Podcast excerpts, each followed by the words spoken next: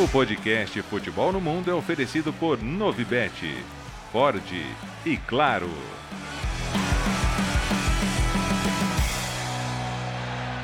Alô Brasil, olá para você que é fã de esportes. Chegamos, boa semana com o podcast Futebol no Mundo 315.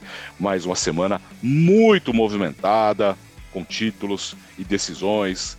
Os campeonatos ainda tem, tem, tem muito jogo pela frente, mas já estão sendo definidos.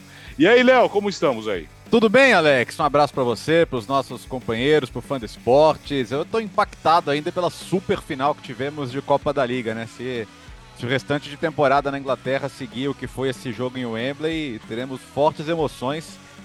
E daqui a pouco vamos entrar em detalhe, mas a ponto de o Klopp, não sei se no meio da, ainda da onda de emoção, falar que foi o título mais marcante de todos que ele ganhou, por todo o significado das dificuldades dessa final. Então a gente daqui a pouco explica por quê. Foi uma grande final, já já. Gustavo Hoffman, é, recebi um recado de Fernando Campos, encontrei sábado no Mosaico. Ele, ele, ele, ele pediu a é, palavra para se defender aqui no podcast, não lhe foi concedido. Porque, segundo o nosso relator, ele falou que o Arsenal era favorito grande, como que era? Como que é o negócio? Ele falou assim: ah, eu falei que era favorito no confronto, não na Champions. Tá gravado, tá gravado. Tá, tá na fita, como, diria, como diriam os velhinhos, né? Um grande abraço para todo mundo. Mais uma semana de, de, de, grandes jogos e outra que está por vir agora com partidas bem legais, inclusive no próximo final de semana nos campeonatos nacionais. É, vem aí o derby de Manchester, hein? Ô, e aí, Bira? Opa, é, semana também foi quente na Argentina, né? Com rodada de clássicos, a gente vai falar disso. Estou aqui com a camisa do Rosário Central.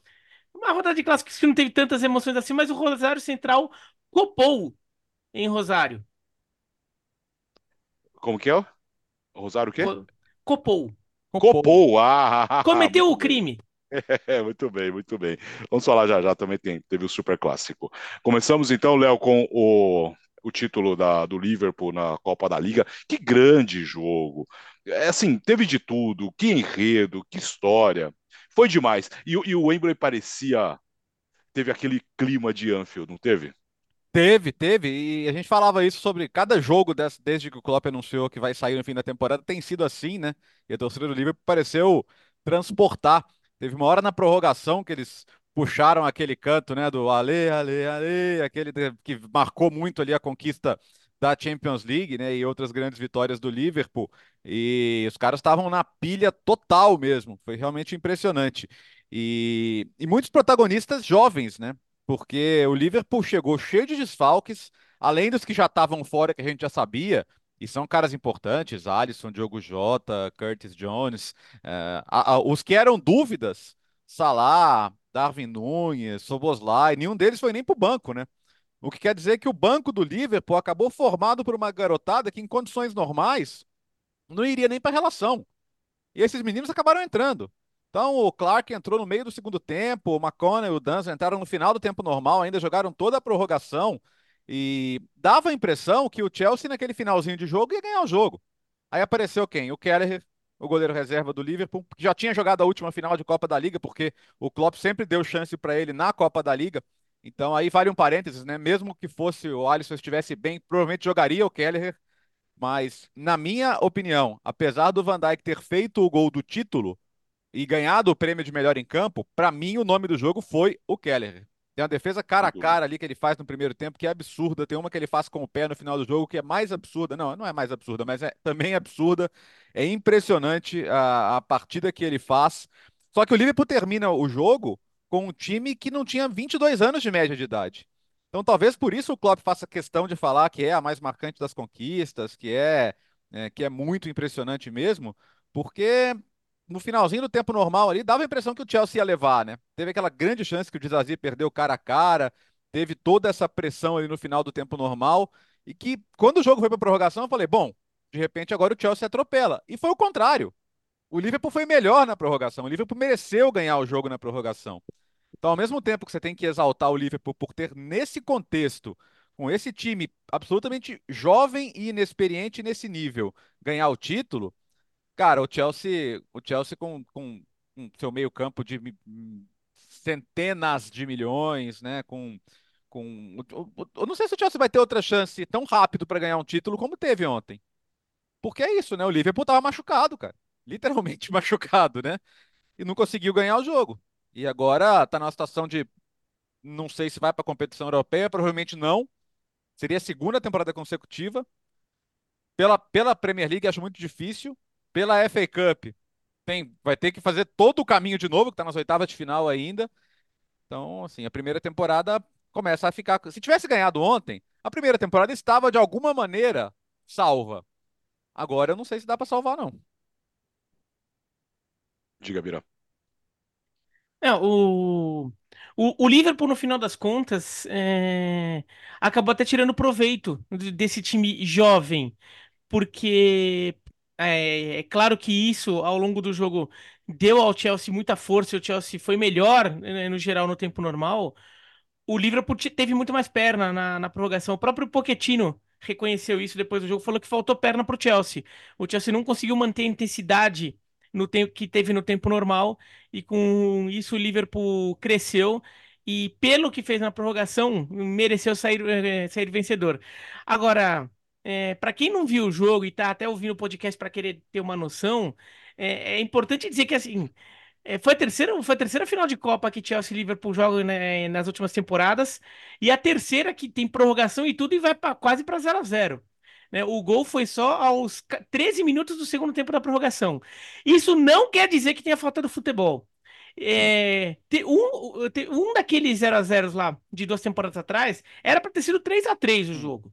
Né? E esse aqui era para ter sido pelo menos uns 2 a 2 né? E daí saiu o gol do Van Dijk no final, porque é, foi um grande jogo, grande chance de desperdiçadas dos dois lados, né? Os goleiros também fazendo grandes defesas, as principais foram do Kelleher, mas o Petrovic também apareceu muito bem quando precisou, e, e impressionante do, do ponto de vista do Chelsea, como esse time cresce nos jogos maiores, parece que o time realmente... E, e eu...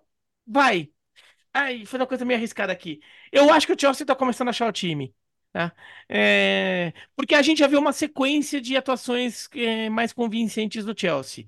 É, mesmo com a derrota, é, aí vai a vitória contra o Aston Villa na FA Cup, depois vitória contra o Crystal Palace fora de casa, empate com o Manchester City fora de casa e agora esse jogo contra o Liverpool. São, são atuações convincentes do Chelsea depois daquele, daquele passeio que tomou do mesmo Liverpool e do passeio que tomou do Wolverhampton em casa. Então, acho que o Chelsea parece estar encontrando um pouco sua formação com, com o, o Palmer e o Gallagher ali no meio de campo. Talvez ainda falte o centroavante, o Nicolas Jackson ainda não é esse cara e o Incucu ainda não está no, no, seu melhor. Mas acho que é um Chelsea que já encontra melhor a sua formação. O Enzo Fernandes jogando um pouco mais atrás, porque também ajuda a uma saída de bola melhor. Sterling sendo um jogador é, para contra-ataque. Do ponto de vista do Liverpool, é impressionante a qualidade do trabalho do Klopp e desses jogadores, né? Como o Klopp sempre consegue achar um jeito de manter o Liverpool competitivo. É... Se o Liverpool man... consegue manter a intensidade, se o time consegue jogar com a intensidade que o Klopp quer, o, o Liverpool vai competir. Não importa qual seja a formação. Eu acho que quando o Liverpool deixou de competir, a gente viu isso na temporada passada, foi quando teve o excesso de lesões fez com que o Liverpool perdesse capacidade de ser intenso. E daí o Liverpool caiu mas eu acho que não é a falta de jogador em si, acho que é, acho que é a situação física que o time fica em, em alguns momentos. Nessa temporada, esse momento não veio, mesmo quando o Salah se contundiu, o Salah foi para a Copa Africana, e o Endo também foi para a Copa da Ásia.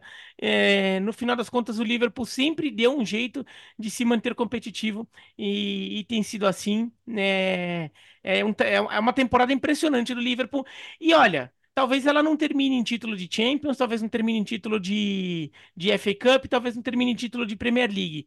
Mas então foi bom que pelo menos é, esse título da FA Cup veio, porque teve um título. Né? A última temporada do, do Klopp não passará em branco. É, é, aí, o Liverpool ainda tem chance de conquistar os outros, tá, tá na disputa por todos eles, mas pelo menos um já garantiu né? Já teve esse momento ali de a torcida é, é, saudar o Klopp, os jogadores é, irem lá saudar a torcida na beira do campo, em Wembley, que é sempre um lugar muito simbólico para os ingleses. Então, é, é, um título legal. E assim, pela temporada como um todo, nem tanto pelo jogo. Pelo jogo, acho que foi um jogo equilibrado. Mas pela temporada, acho que o Liverpool merecia mais ter uma temporada coroada com título do que o Chelsea, né? Que vai se achando agora. É... Mas até acho que, no final das contas, o saldo pro Chelsea não é ruim também, não. Por mais que fique um gosto amargo de perder um título a dois minutos do final da prorrogação. O, quando o Klopp fala que o título é, é o mais marcante para ele, né? À, à frente do Liverpool, ele tá trazendo algo muito pessoal. Né? E certamente isso carrega tudo isso que ele está vivendo nesse momento. Né? A sua despedida, o anúncio da saída, essa, essa última dança, suas últimas, seus últimos meses como treinador do Liverpool, últimos meses de relação com a torcida ali em Anfield, em Wembley, jogando uma final. Então, tem, tem, tem um aspecto emotivo muito forte nessa frase do, do, do, do Klopp, porque o título em si ele é pequeno perto de tudo que o Klopp já conquistou no Liverpool. Mas é, tudo isso ao mesmo tempo torna a, o título para o torcedor muito marcante. Então, o, o, Klopp, quando fala que é algo marcante, ele, insisto, é algo muito pessoal dele, é, é, é, é a experiência dele ali. Mas, por ser a última dança do Klopp, por ser essa última temporada, é, um título onde o Liverpool chegou na final, como o Bertozzi já lembrou e citou, é, cheio de desfalques, com muitos jovens tendo que jogar e assumir a responsabilidade, diante de um Chelsea é, bilionário, que tem um meio-campo que custa um, um absurdo. Tudo isso faz com que o título pro torcedor do Liverpool também fique marcante. Então, acho que você tem esse aspecto também dessa decisão. É, é só uma Copa da Liga. É o menor título que o Liverpool poderia conquistar na temporada. Mas, ao mesmo tempo, por todos esses fatores envolvidos, vai se tornar bastante marcante. É, o torcedor do Liverpool, que estava em Wembley, jamais vai esquecer. O torcedor do Liverpool, de maneira geral, talvez se lembre desse título como: ah, nossa, foi aquele. Vocês lembram? Aquele último. Talvez não, vamos esperar, mas é, lembra aquele talvez o último título do, do, do Klopp à frente do Liverpool? Nossa, aquela final em Wembley, 0 a 0 o time todo desfalcado, cheio de garoto, o cara fazendo um monte de defesa absurda. A gente ganhou com aquele gol do, do, do Virgil van Dijk, faltando dois minutos. E aí você tem o aspecto do Van Dijk também. Né?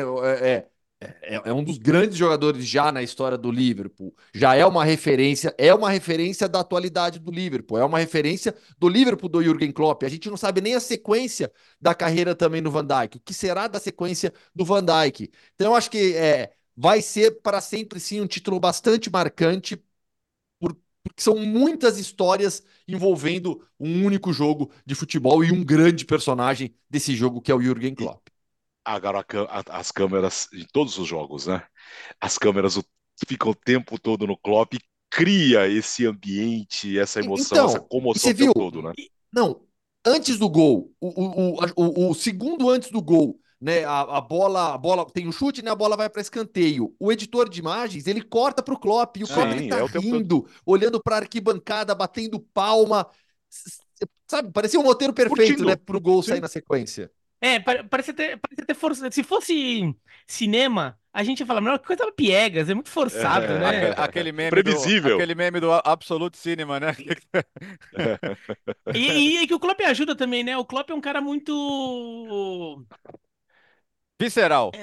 É, é visceral e, assim, e, e ele é muito expressivo. Sim, né? é. Então, isso ajuda também. Eu queria destacar também que a gente falou do Kelleher, é claro que acho que em campo foi melhor. O Klopp, que é o grande personagem da, da temporada do Liverpool como um todo. É... O Van Dijk, que fez o gol, vai ficar como o herói do título.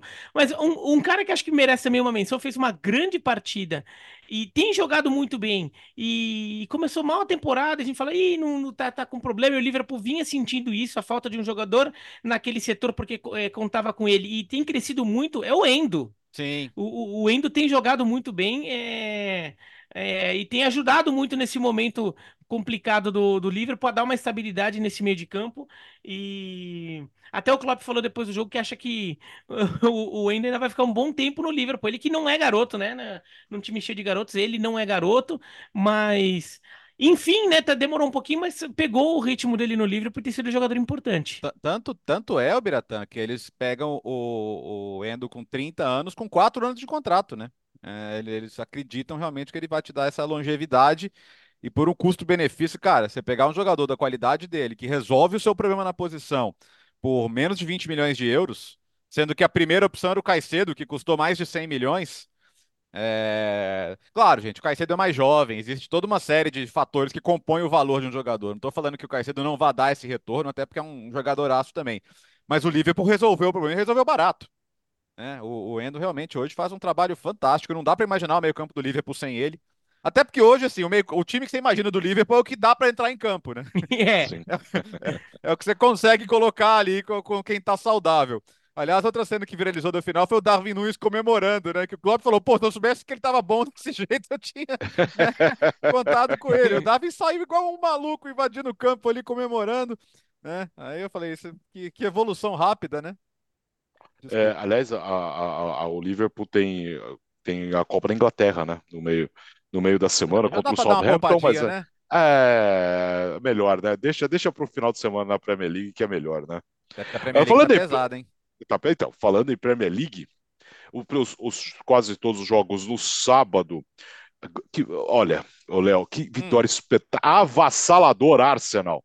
É, Vitória do City também, do, Ar, do Aston Villa e, pra, como destaque negativo, uma partida horrível do Manchester United. por mais que o. é, por, por mais que seja um momento diferente do Newcastle, né? O Newcastle não seja aquele da última temporada, ainda foi impressionante a partida que fez o Arsenal. A partida que fez o Jorginho, cara. O Jorginho fez um partidaço. O Havertz funcionando bem ali, jogando mais avançado, né? O Havertz foi aquela con- contratação que deixou um pouco de dúvida no começo da temporada, mas acho que ele mostrou também que ainda pode ser bastante importante. E o Saka, né? O Saka tá numa sequência de cinco jogos marcando na Premier League. A minha dúvida é onde estava esse Arsenal no estágio do Dragão? Por que, que o, o Arsenal foi um time completamente diferente no estágio do Dragão contra o Porto no meio da semana da Champions League? Porque o Arsenal normal que a gente tem visto é esse Arsenal aí, de altíssimo nível, que está conseguindo acompanhar ponto a ponto o, o City e o, e o Liverpool nessa briga. E, e o City venceu, venceu de novo apertado, mas venceu. Dessa vez não foi tão nervoso quanto foi contra o, contra o Brentford, porque o gol saiu mais rápido, né? Aí você pode até falar, ah, mas foi 1 a 0 de novo. É, mas não, não teve sofrimento, né? Na, na real, o, Arsenal, o City entrou naquele modo em que ele faz o gol, administra, não sofre muito e vence da maneira que tem que vencer. O, o United provou pra gente que a gente não tem o direito de se animar com o United, né? Simplesmente não tem. Não, não tem. Ah, sabe aquela coisa, pô, ah, o United parece que deu uma estabilizada agora, né? Ah, parece que agora, pô, parece que agora vai ter uma sequência boa. Ah, não, temos que contar com o Manchester United na briga pela Champions. Sempre que isso acontece, no jogo seguinte a gente quebra a cara. E dessa vez foi o Fulham responsável por fazer a gente quebrar a cara, ganhar. O que faz do Aston Villa o grande vencedor do fim de semana, porque o Aston Villa ganha do Nottingham Forest com dois gols do Douglas, Lu- do Douglas Luiz, que já tem 10 na temporada. Atenção para a temporada que faz o Douglas Luiz, até porque está chegando a convocação de seleção brasileira. E, e o Aston Villa, então, é o, é o grande vencedor desse, dessa trinca ali, Villa, Tottenham e United, que está brigando por vaga na Champions, uma, possivelmente duas. É, mas, mas assim, é, acho que foi importante de todo mundo a resposta do Arsenal, porque o Arsenal tinha deixado uma impressão muito ruim na Champions e era importante já dar uma sacudida e voltar bem na Premier League, né? Ô, ô Bira, bom, primeiro, você estava no jogo do Aston Villa, né? Eu Não precisava desse susto todo. Eu estava vencendo por 3 a 0 tomou um susto ali, chegou a, a- a- o, o Forest chegou a fazer 3 a 2 E agora, o jogo do Manchester, né? o United foi amassado em casa pelo Fulham. Mas, assim, amassado, não viu a bola, não foi justo o resultado quando, quando o United achou um gol ali no finalzinho, mas o Fulham já nos descontos fez o gol da vitória. E, e eu tava até no jogo da Aston Villa, tava até falando nisso, quando tava 1x0 pro Fulham. é, e o segundo gol do Fulham saiu depois que o jogo do, do Aston Villa tinha terminado, né? Então a, termi- a, a transmissão terminou com o placar em 1x1 em Manchester. Mas a gente, eu até falei que o Aston Villa, no final, a rodada estava devolvendo ao, ao- ao Aston Villa o que a, a derrota em casa pro Manchester United tirou, né? Aquele era um jogo que o Aston Villa eh, tinha em casa para matar de vez as chances de Champions League do Manchester United e o Aston Villa não, perdeu em casa e recolocou o Manchester United, United na briga. E essa rodada agora devolveu, né? Porque agora ficou como se tivesse sido empate aquele jogo, porque o Aston Villa ganhou, o Manchester United perdeu. O Aston Villa abriu mais três pontos, ficou com oito de vantagem para o Manchester United. A chance do Manchester United de Champions eh, em relação ao Aston Villa eh, tá difícil, oito pontos em 12 rodadas, acho bastante para tirar. Ainda mais com esse futebol que o United vem jogando. Mas o, o Manchester United tem o Tottenham ainda, né? A quinta vaga, caso ela venha, ali ainda é uma chance pro, pro Manchester United, mas. É... É, o, o, Manchester United de fato não, não, convence, é um time que não deslancha. É, e nem, nem para jogar, nem para ganhar jogando mal. Esse é aquele jogo o, em casa contra o Fulham que você pode jogar mal porque qualquer jogo pode acontecer de você jogar mal. Mas é aquele jogo que você joga mal, mas dá um jeito de ganhar, né? E, e o é. Manchester é. United não tem esses resultados. Quando o Manchester United não, joga United mal, um ele perde. É. é. ele perde, ele perde, ele não. E olha que pareceu ali quando o Maguire empatou, falou: ó, oh, deu um jeito de empatar. Mas no final não deu, não. Né? E... Ah, o Manchester City, é, normal, assim, é... jogou pro gasto. O, o Arsenal, hum, acho que, o, acho que o animador pro torcedor do Arsenal foi o nível de intensidade do time. Porque depois da forma como o Arsenal perdeu do Porto, é... que foi um time que não conseguiu entrar no, no, no ritmo do jogo, que é um tipo de intensidade diferente, é, é uma intensidade é, a Premier League é, é, é, a liga com futebol mais intenso, mas é um futebol intenso muito de correria. O jogo contra o Porto é um jogo mais picado, um jogo é, é, um outro tipo de intensidade, né? O Porto tem um, tem um outro tipo de estilo e o Arsenal não conseguiu se encaixar. E eu falei, será que faltou gás? Será que faltou capacidade do Arsenal? Bom, contra o Newcastle pegou um time que é, se notabilizou na temporada passada por ser muito intenso e tem sofrido muito por não estar conseguindo manter essa intensidade, mas o Arsenal atropelou. Quando saiu uh, o gol de honra do Newcastle lá no finalzinho, é, pareceu até injusto, porque o 4 a 0 era mais justo do que 4 a 1 uhum. Quatro gols de diferença, acho que refletiram mais o que foi o jogo do que três gols de diferença. Não que vá fazer tanta diferença, não que seja, vá mudar a cotação do dólar por causa disso, mas é, o Arsenal é, jogou muita bola e vem jogando muita bola na Premier League, né? É, fez 5 a 0 no Burley, 6 a 0 no West. O Arsenal tá com média de 5 gols nos últimos três jogos. E o anterior a esse foi um 3 a 1 no, no, no Liverpool. É, então o time realmente está muito bom. Do Newcastle, vale só destacar como o time tem sofrido gol, né? É, sofreu quatro do, do, do Luton em casa, quatro agora do Arsenal. Teve mais um outro jogo que tomou quatro é, o Newcastle vem com muitos problemas. E um último destaque da Premier League, a notícia do Everton, né? Que, que o Everton recuperou quatro pontos, né? Então o Everton tinha apelado da decisão de perder 10 pontos e conseguiu recuperar. A, o, o, caso foi julgado novamente e foi, foram retirados apenas seis pontos do Everton. Então o Everton recuperou quatro. Com isso, ele dá um salto na tabela. Ele estava em 17, ele pulou para 15. Passou o Nottingham Forest, passou o Brentford. Está empatado com o Brentford em pontos, mas, mas tem melhor saldo de gols. Então, o Everton agora tem cinco pontos de vantagem para o Luton, o que naquela disputa ponto a ponto ali para escapar do rebaixamento, é, vai fazer diferença, porque o Everton ele, ele foi muito eficiente em sair da zona de rebaixamento, mas depois que ele saiu, ele não conseguiu mais manter aquele ritmo, né? E ele foi nessa luta ponto a ponto com o Luton, ele, ele vinha nesse ritmo. Agora abriu um pouco, talvez dê um pouco mais de margem. Agora, isso teoricamente é ruim pro Brentford e pro Nottingham Forest, mas pro Nottingham Forest eu não sei se é tão ruim, não, viu? Porque o Nottingham Forest e o Everton eles já estão avisados que podem ser punidos na próxima temporada de novo, né? Por causa disso. De repente, essa, essa retirada de seis pontos apenas e não de dez pode dar o tom do que podem ser as próximas decisões sobre casos semelhantes.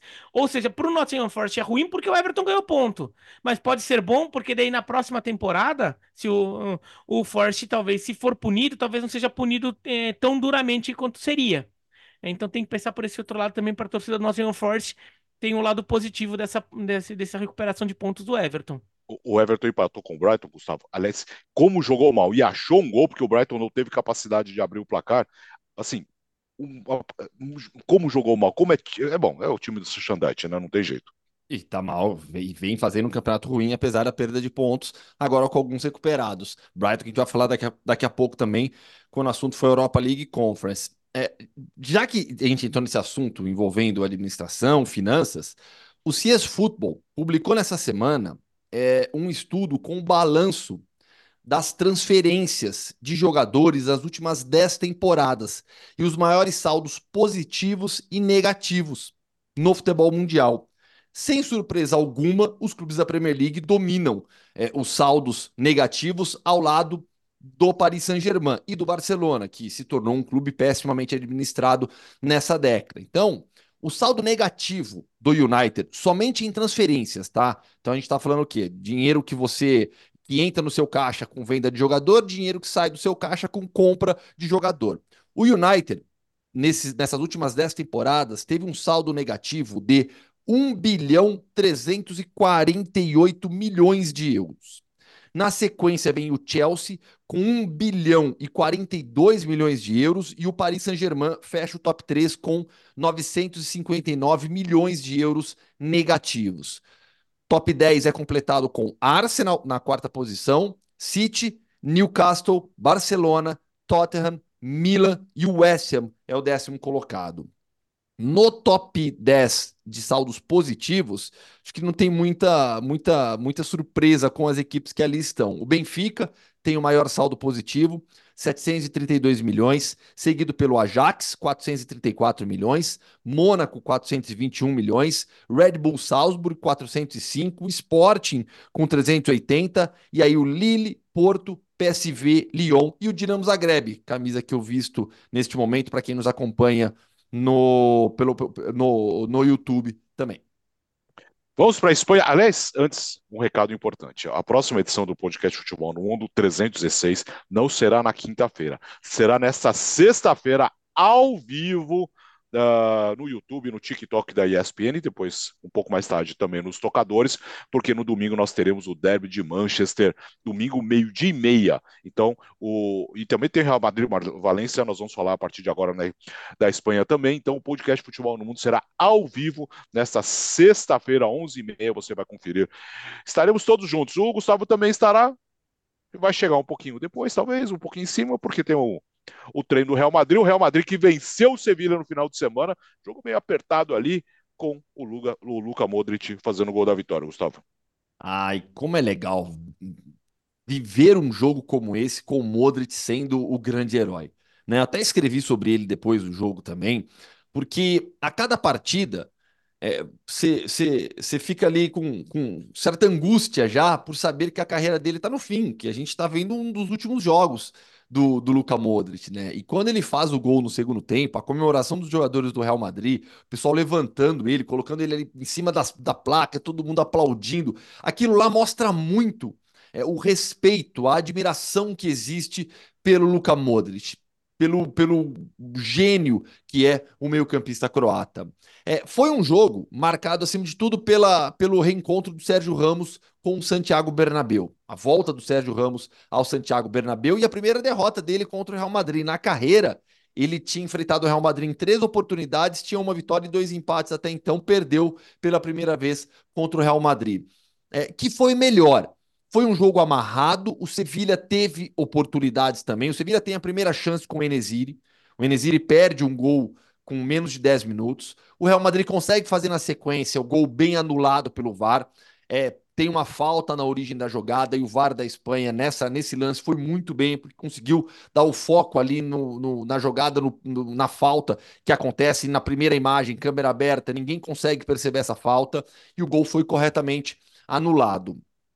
O Real Madrid ele fica em cima, cria oportunidades, mas estava com dificuldade, não estava tendo chances claras. Volta o segundo tempo, o Sevilha, o Sevilha quando chegava quase marcava. E aí tem uma chance claríssima também com o Isaac Romero, que o André Lunin faz para mim uma das melhores defesas da temporada de La Liga. Um lance cara a cara, uma, uma finalização muito forte do Isaac Romero que o Lunin defende com o joelho. Espetacular a defesa do ucraniano.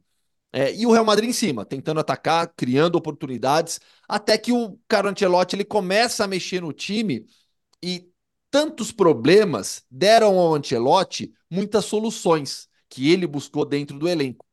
É, o Chouameni virar zagueiro se tornou uma opção por necessidade, já que o time perdeu o Alaba, perdeu o Militão, ficou sem o Nacho em alguns jogos. É, o, o, o Rudiger voltou agora, contra o Sevilha. Então, usar o Tchouameni como zagueiro se tornou uma opção para o Ancelotti por necessidade nessa temporada. E contra o Sevilha, ele usou essa opção como uma, uma estratégia ofensiva. Uhum. Ele tira o Nath, recua o Tchouameni e coloca o Modric em campo. Lembrando que nesse jogo contra o Sevilha, ele jogou no 4-3-3, naquele 4-3-3 clássico do Real Madrid das últimas Champions, com o Ancelotti também, é o Zidane.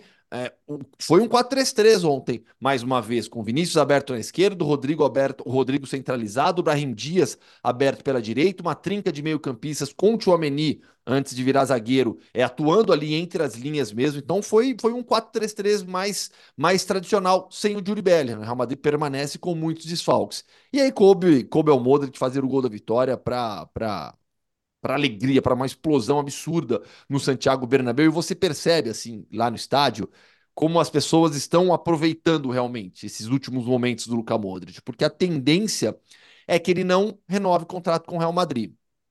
Ele tem a possibilidade de, de se tornar até mesmo integrante da comissão técnica do Ancelotti.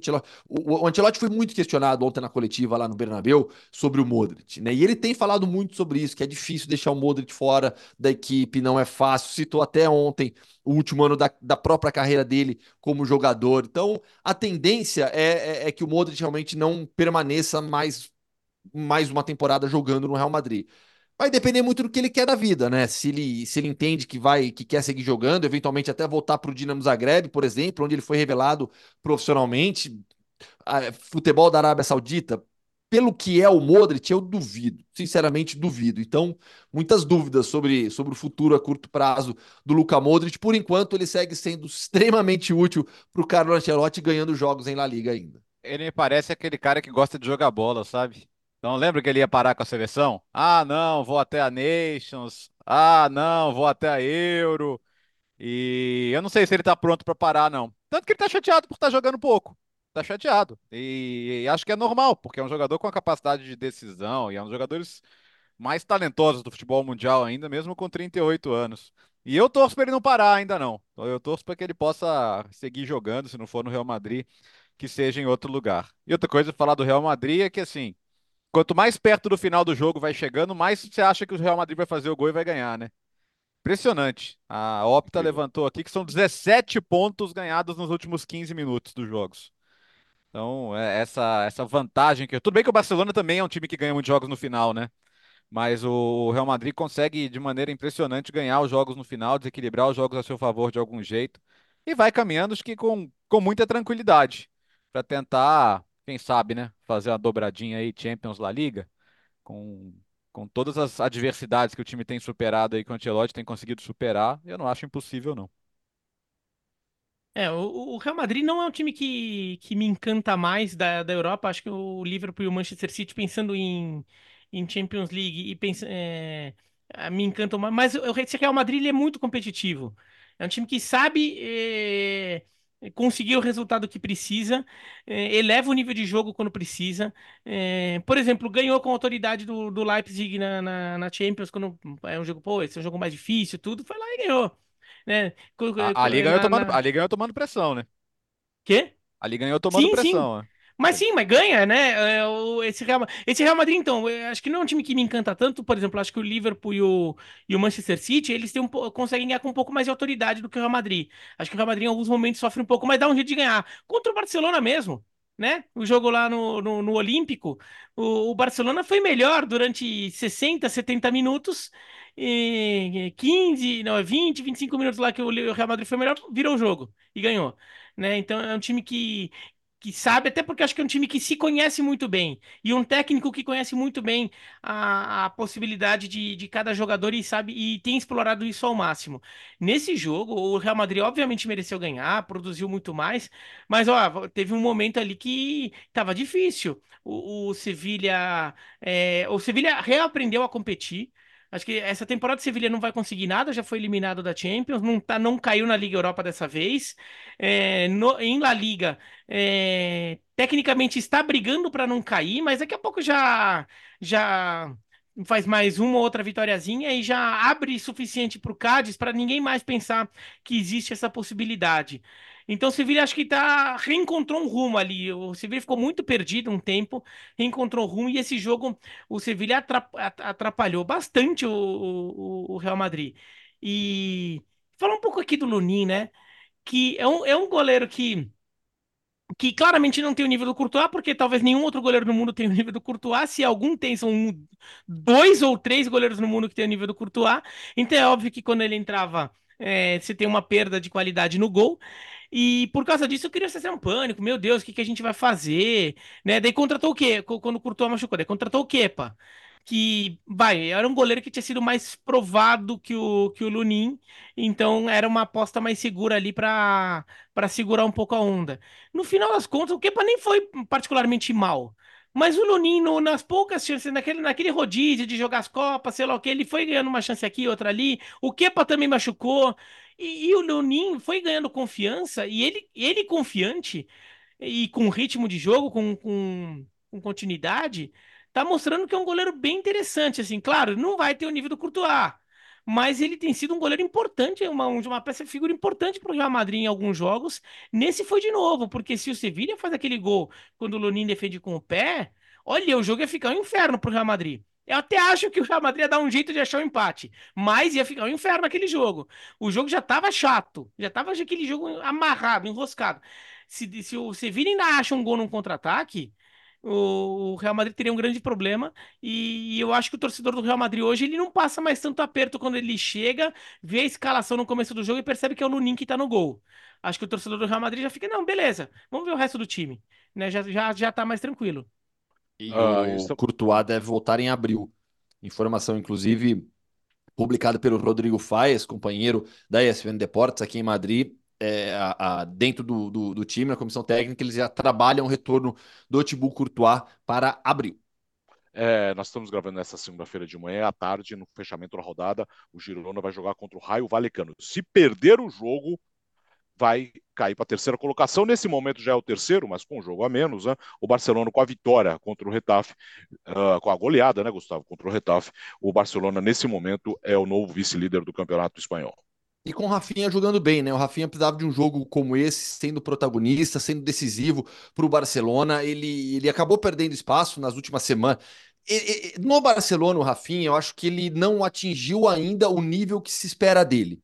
Né? Quando ele vem do Leeds United, ele vem como um, como um, dos, um dos destaques da Premier League né? e como uma contratação grande do Barcelona para chegar e causar a diferença no futebol espanhol. Eu acho que ele tem um bom rendimento com a camisa do Barça, mas se esperava mais dele ainda pode melhorar, crescer e, e, assumir esse protagonismo. Mas nas últimas semanas, por exemplo, a Mal tinha tomado esse espaço e vinha sendo a grande, o grande destaque do Barça, com o Lewandowski também se recuperando. Acho que esse jogo contra o Retafe para o Rafinha foi muito bom, sendo assumir um pouco esse protagonismo. Os Joões ou Joãos como falam aqui na Espanha. É bem também o João Félix marcando de novo. Para o Barcelona, uma goleada como essa é extremamente importante para seguir ali no seu rumo na, de, de, de, buscar o vice-campeonato, terminar uma temporada, terminar a temporada bem e ainda sonhar com a Champions League para ver onde vai, vai chegar, o que, que vai acontecer na Champions. Teve o empate do Atlético de Madrid em 2 a 2 com a Almeria também, né? Então, pro Real Madrid?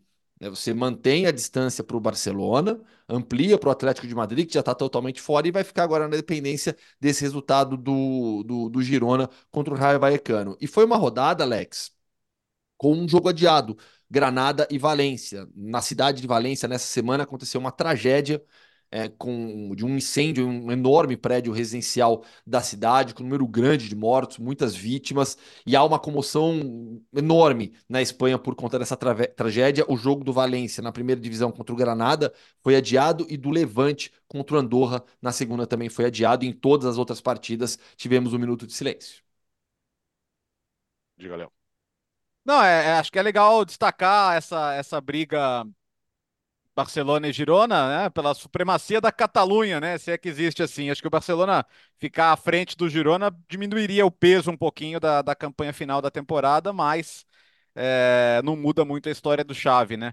Mas eu acho que se a ideia era tirar um pouco do peso em alguns jogos dessa, desse futuro do Xavi ou não, acho que pelo menos em La Liga dá para ver um Barcelona um pouquinho mais, mais leve e ele também com um pouco mais de segurança para tomar algumas decisões. Mas acho que quem, quem fica um pouquinho mais aliviado na rodada é o Atlético de Madrid, né? Porque com o tropeço contra o Almeria, que é muito fraco, poderia ver o Atlético Bilbao se aproximando, mas o Atlético tinha um jogo muito difícil também fora de casa com o Betis e acabou perdendo.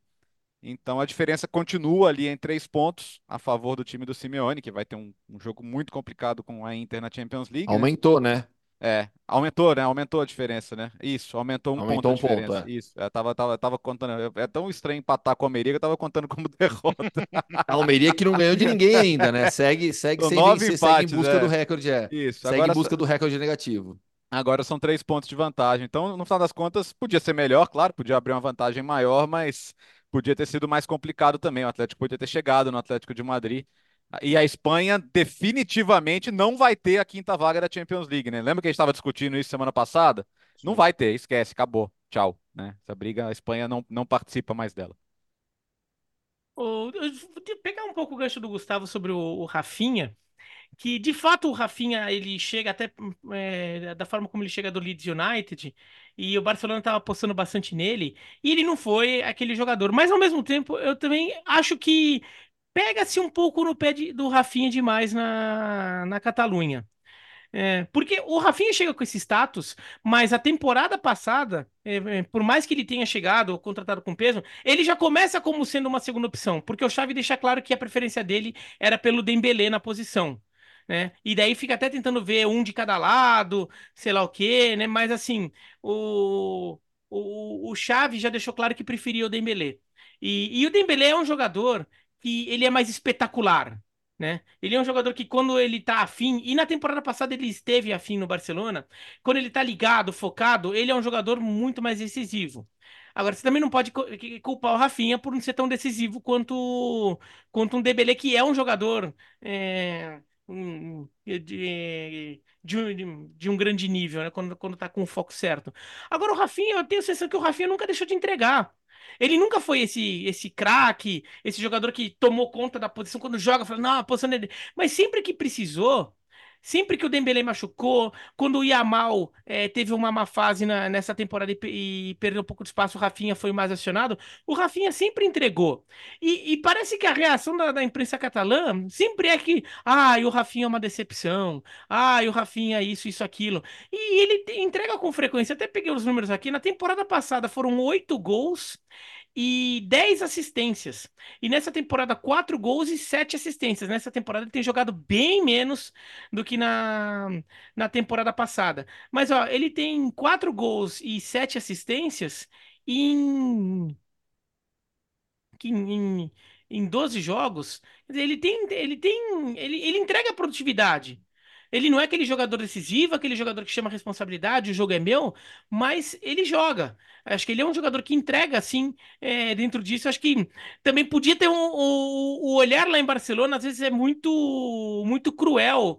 Parece que o jogador não caiu nas graças, e daí, para recuperar essa, essa, esse crédito todo, ele tem que chegar e, e, e ser o um jogador fantástico o tempo todo, mas o Rafinha, sempre que ele entra em campo, ele entrega alguma coisa e dessa vez ele até sai aplaudido de campo, né? Ele é substituído, claramente ele é substituído para ser ovacionado e ele foi ovacionado é, merecidamente, né? Ele fez um gol, deu uma assistência e foi, foi 3 a 0 né? Enquanto ele estava em campo.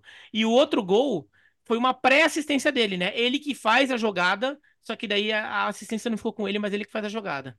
Nós vamos falar muito no programa da sexta-feira, tá? Na próxima edição ao vivo, teremos no final de semana Valência e Real Madrid. Atenção para esse jogo, hein? Nós vamos falar muito no episódio sexta-feira, ao vivo, às 11h30, no YouTube e no TikTok da ESPN. Vamos para a Alemanha, Gustavo. É...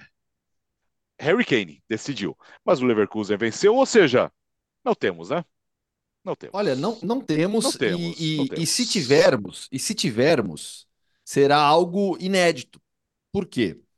É, o, neste momento, depois de 23 rodadas, o Bayer Leverkusen soma 61 pontos. Na sexta-feira fez 2 a 1 no mais. Vou falar um pouquinho mais sobre essa partida também.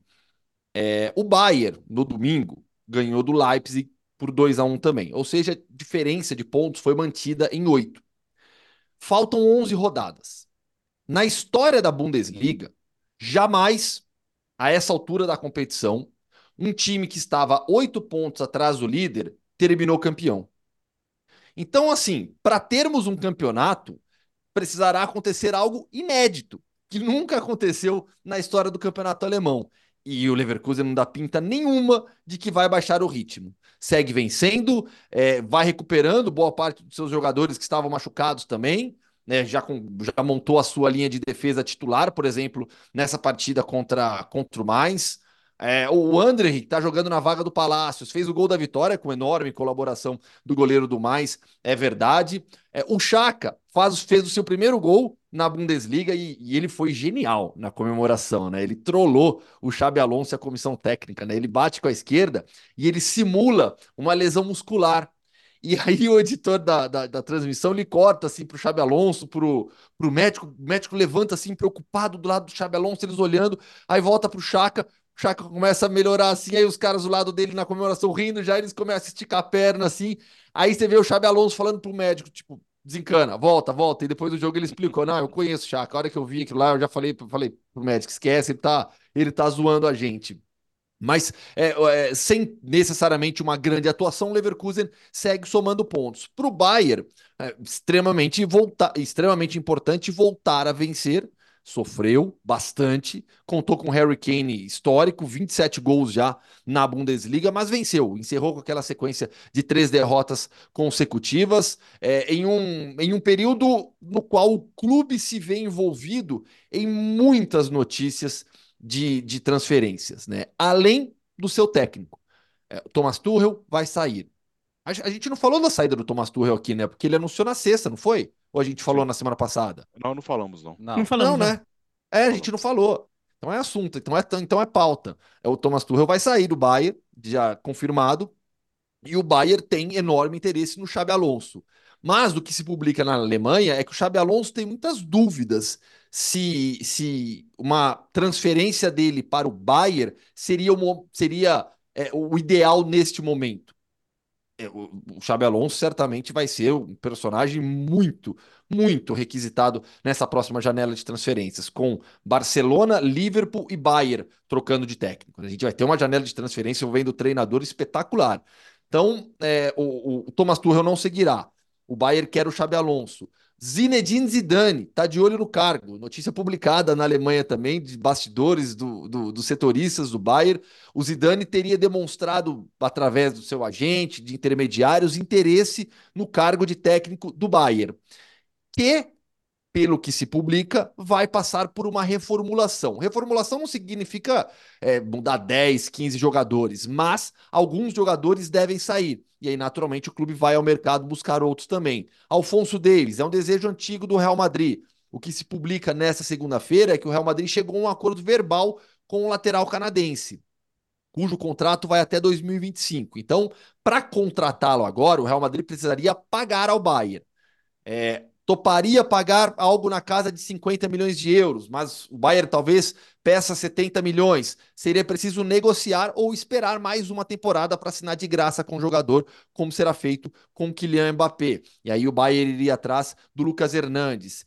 Kimmich, Goretzka, é, Zané, tem, são muitos jogadores envolvidos em especulação nos bastidores sobre uma possível saída dentro dessa reformulação do Bayern. A temporada já já está absolutamente comprometida com o título da Bundesliga encaminhado para o Leverkusen, mas é o Bayern. Vai ter que reverter ainda a situação diante da Lazio, qualidade pelo time que tem, pelo elenco que tem para brigar pela, Bundes, pela, pela Champions, ainda é possível. Hoje seria é, ainda é muito difícil imaginar esse Bayern avançando, avançando não, passando pela Lazio eu acho que passa, mas brigando pelo título da Champions. Mas é o Bayern com um elenco espetacular. De qualquer modo, teremos nos próximos meses certamente muitas mudanças em Sabner Strasse, que é o endereço do, do centro de treinamentos do Bayern lá em Munique. Tô chateado que ninguém lembrou a virada que o Dortmund tomou do Hoffenheim, né? Parabéns. é... Parabéns. E depois de um jogo bom na Champions, né? É, isso aí é realmente fantástico. O, o Thomas Tuchel tá cheio de gracinha agora também, né? Fez o jogo sentado numa maleta para falar que tá com as malas prontas para ir embora. Ah, não tem ninguém implorando para ele ficar, né? A verdade é essa. Não, se é por falta de adeus, até logo. Minha dúvida é se ele chega até lá, porque eu acho que a Lazio pode ser um, um divisor de águas ainda, se não conseguir a virada. Porque o Leverkusen vai muito bem, obrigado, né? 33 jogos sem perder, cara. Nenhum time alemão, nenhum time da Bundesliga tinha conseguido isso em todos os tempos, então é absolutamente fantástico o que eles estão conseguindo. É... o, o, essa, esse par de alas aí do, do, do, do, Leverkusen, especialmente pelo Grimaldo do lado, do lado esquerdo, é absurdo, né? Um jogador que a Espanha até outro dia parecia ignorar que era espanhol e que está sendo um dos principais alas da temporada até aqui. Perderam o Boniface, parece que não perderam ninguém, porque ou joga o Adli, ou joga lá na frente o Chic quando é necessário também. Tem sido muito prazeroso ver o Leverkusen jogar. Daqui a pouco vamos falar do sorteio da Liga Europa, porque ainda foi um sorteio muito generoso para melhorar a situação. Então, temos que falar bastante sobre isso, sim. Fala, Vira. Não, até deixar passar a Bundesliga aqui, que já tá meio adiantado, é, mas o, o Leverkusen tá dando sinais claros de que não, não, não, não vai parar. E olha que esse jogo contra o mais se enroscou mais do que, do que era de se esperar, né? Mas... Esse era um jogo para ser uma vitória tranquila, tudo acabou é, ficando um jogo um pouco enroscadinho, mas esse Leverkusen também tem o mérito de ser aquele time que, mesmo quando não faz a melhor partida possível, dá um jeito de ganhar os jogos. Então, por isso também tem essa campanha de 19 vitórias e 4 empates. Né? O jogo contra o mais foi mais um jogo daí que deu uma enroscada, o jogo não fluiu também assim, mas o time deu um jeito de vencer. Destaque também para o Stuttgart, que tá ali, né, nessa terceira posição, empatou em casa com o Colônia, né? O Colônia tá na zona de repescagem e o Stuttgart perdeu um pouco, era a chance do Dortmund se aproximar, mas aí o Dortmund aprontou, né? Uh, vamos para a Itália agora, Léo. Aliás, duas notícias. Aliás, só uma coisinha. O Dortmund entregando, dando um belo presente de aniversário para André Donk. É, parabéns, parabéns pro Donk. É, é, hoje, é, é sério. É, parabéns, Donk. Aproveitou Donk. bastante o fim de semana. Parece que aproveitou bastante o fim de semana. Vamos para a Itália agora com duas notícias, Léo. Primeiro, o Inter, né? Virtualmente. A Inter virtualmente campeã, décima vitória seguida, e o Verona continua na zona de rebaixamento. Puxa vida, é, eu não sei o que surpreende menos nesse momento, né? Mas tudo bem. O que impressiona da Inter, a Inter, a Inter goleou, tá? O, o Leite 4 a 0 fora de casa. Mas ela fez isso num dia em que boa parte do time foi poupado, porque a Inter quarta-feira recupera o jogo atrasado com a Atalanta, né, ainda da Supercopa, e é um jogo mais difícil. Então, o Inzaghi mexeu bastante no time. Né? Vários jogadores titulares não jogaram. Então, jogou Aldeiro no gol, jogou Bissek na zaga, jogaram Fratese e Aslani no meio. Alex Sanches jogou. Esse já era esperado que jogasse por causa da lesão do Marcos Turrão, mas foi uma Inter bem diferente do que a gente vinha vendo. E ainda assim, 4 a 0 cara. Sem fazer força, o Aldeiro, se fosse o Sommer no gol, ninguém ia perceber, não precisava nem poupar o Sommer, na verdade, porque eh, tanto faz quem joga no gol da Inter hoje, de tão sólido que o time é defensivamente. E com o 4 a 0 o que, que aconteceu? A Inter chegou a 51 gols de saldo. A Inter tem de saldo mais do que qualquer outro time tem de gols feitos. O melhor ataque fora a Inter é 50, que é o Milan. A Inter tem saldo 51. Então, assim, isso mostra já o nível de superioridade. Se a Inter ganhar da Atalanta na quarta-feira, a Inter vai abrir 12 pontos para a Juventus, que é a segunda colocada. É, a Atalanta vem bem, tá? Não perdeu nenhum jogo esse ano, empatou com o Milan em San Siro, mas ainda assim a Inter é favorita para ganhar esse jogo. Então não tem mais história lá em cima. A Inter pode focar bastante na Champions League e é o que deve fazer daqui até o final. Só que a briga tá muito boa no, no restante da tabela, né? Porque o Bolonha tá numa sequência de cinco vitórias, nesse momento é o quarto colocado, e a Atalanta só volta para o quarto lugar se ganhar da Inter, ou seja, provavelmente não volte é, e aí você tem todo mundo ali, Roma, Lazio, Fiorentina, o Napoli para variar não conseguiu ganhar, né? O Napoli tomou um empate do Cagliari no finalzinho. Ruim pro, pro Verona também, né? O Cagliari tava perdendo, conseguiu somar esse ponto. Agora, quem tá, diriam os economistas, em viés de baixa é o Sassuolo. Porque o Sassuolo perdeu pro Empoli, o Empoli do David Nicola, que é o famoso milagreiro, né? Todo ano pega um time para salvar do rebaixamento e salva. O próximo deve ser o Empoli. E o Sassuolo demitiu o Alessio Dionisi, com o time ameaçado de cair. O Sassuolo tem os mesmos 20 pontos do Verona, os mesmos 20 do Cagliari. A Salernitana, coitada, perdeu de novo para o Monza. Eles trouxeram o Fábio Liverani para o lugar do Inzaghi. Já se arrependeram. Talvez eles já troquem de novo. Porque... Já tragam o Inzaghi de volta. Tragam né? o Inzaghi de volta, exato, porque é assim que funciona por lá. Mas isso pode acontecer também. Mas a Salernitana vai, né? A questão é que você tem dois para ir junto e eu não sei quem vai porque o bolo continua pesado ali. Do Empoli, que é o 13º, para o Cagliari, que é o 19º, são apenas cinco pontos. Assim como a briga de Champions League também vai ser boa, a briga pelo título ela simplesmente não existe mais. É só para esclarecer, Alex Tseng, o Verona está, não está to totalmente na zona de rebaixamento, tá? Porque o, tem Verona, é, é Sassuolo e Cagliari com 20 pontos, dividindo a 17ª posição. E, pelos critérios de desempate do campeonato italiano, seria confronto direto. E nesse caso, como são três para duas vagas, o que, que eles fariam? Eles veriam o confronto direto entre os três, o pior cai, é rebaixado, e os outros dois fariam um jogo extra. Neste momento, te... é, nesse momento teríamos um jogo extra entre Verona e Sassuolo. tá? O Cagliari cairia como último colocado. E engraçado que assim, o Verona ganhou do Cagliari, o Cagliari é, ganhou do Sassuolo, o Sassuolo ganhou do Verona. Só que daí pelo saldo de gols aí nesses confrontos, o Cagliari seria o último colocado. E daí teria Verona e Sassuolo para definir quem rebaixa, quem não rebaixa. Seria este o cenário atual. Ah, entendi. Quando começa a fazer essas contas, aí já sabe o que vai acontecer, né? É, tá, tá é, feia coisa. O, tá o feia a problema é que o coisa. Verona só empata, assim, até às vezes até joga jogo é, contra o Bolonha nem dava pra esperar muita coisa, mas tem competido melhor, mas não precisa ganhar alguns jogos também, né, Pra fazer os três pontos de uma vez só, assim, né? Ficar só de pontinho em pontinho. É, um destaque para a França, Gustavo, com o empate do PSG em casa contra o Rennes e mais uma vitória do Brest contra o, dessa vez contra o Strasbourg. Gostaram do meu gol contra o PSG, né? Cara, é muito parecido, pelo amor de Deus, não. O Guiri, velho. Vou, vou chamar, vou começar a chamar o Hoffman de Guiri agora. Meu, teve o Bertozzi, Bertozzi que viu, né? O, o, o- lance É me marcou é lá no parecido. Twitter. Não, e, e, e aí o, teve um fã de esportes que comentou assim, né? Ele, o, o, o- ele parece mais você do que você mesmo. Não, teve gente que falou, meu, parece aquelas coisas de inteligência artificial que coloca o rosto Sim. da pessoa no jogador e Sim. tal. E- Eu fiquei impressionado. Realmente, o Guiri, ele tá.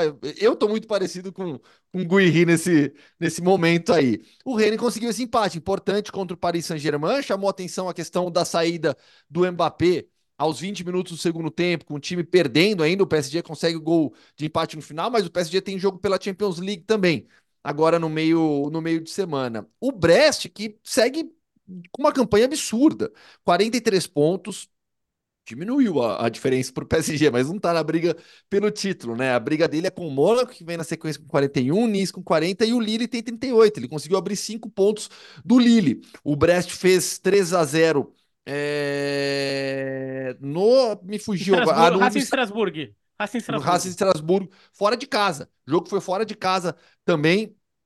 É, e, é, é incrível, a campanha do Brest tem sido absurdo. O Mardi Camará, que fez os três gols, hat-trick dele, o terceiro de pênalti.